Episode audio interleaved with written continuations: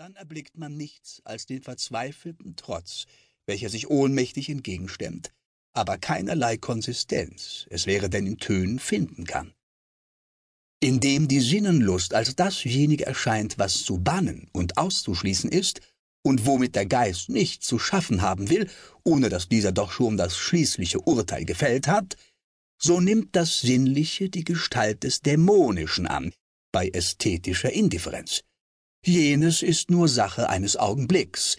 Bald ist die ganze Szene verwandelt und auch die Musik vorbei.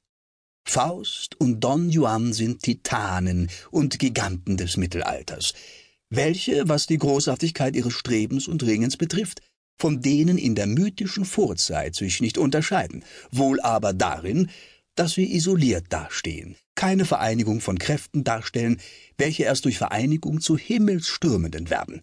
Vielmehr ist alle Kraft in diesem einen Individuum konzentriert.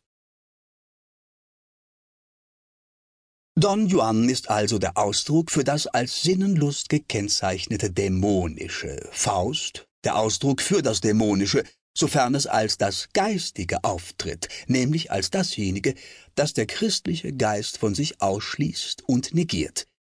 Diese Ideen stehen miteinander in einem Wesensverhältnis und haben viele Ähnlichkeit.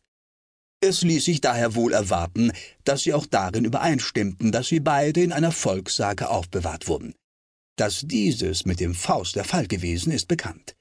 Seit vielen Jahren emittiert ein Volksbuch, das seine Taten beschreibt, welches mit großem Unrecht von jenen jungen Gelehrten, die einer bald nach dem anderen über Faust Vorträge halten und Bücher schreiben, kaum benutzt worden ist. Es fällt ihnen niemals ein, wie schön es doch sei, dass das wahrhaft Große allen gemeinsam ist, dass zur selben Zeit, wenn ein Goethe seinen Faust dichtet, ein Bauernbursche sich bei seiner Nachbarin, einer klugen Frau im Dorfe, hinsetzt und mit halblauter Stimme in dem Volksbuche liest. Um das verdient wohl beachtet zu werden. Es hat namentlich, was man ja beim Weine als eine empfehlende Eigenschaft preist, es hat Bouquet, ist eine vortreffliche Kelterung aus dem Mittelalter. Öffnet man das Büchlein, so strömt einem ein so gewürzter, frischer und eigenartiger Duft entgegen, dass uns ganz besonders zumute wird. Was indes den Don Juan betrifft, so ist die spanische Sage, die frühzeitig diesen Namen von Mund zu Mund trug, nicht ebenso in einem Volksbuch oder Volkslied verkörpert worden. Vermutlich beschränkte sich die alte Sage auf vereinzelte Züge und mochte noch kürzer sein als die wenigen Strophen, die Bürgers Leonore zugrunde liegen.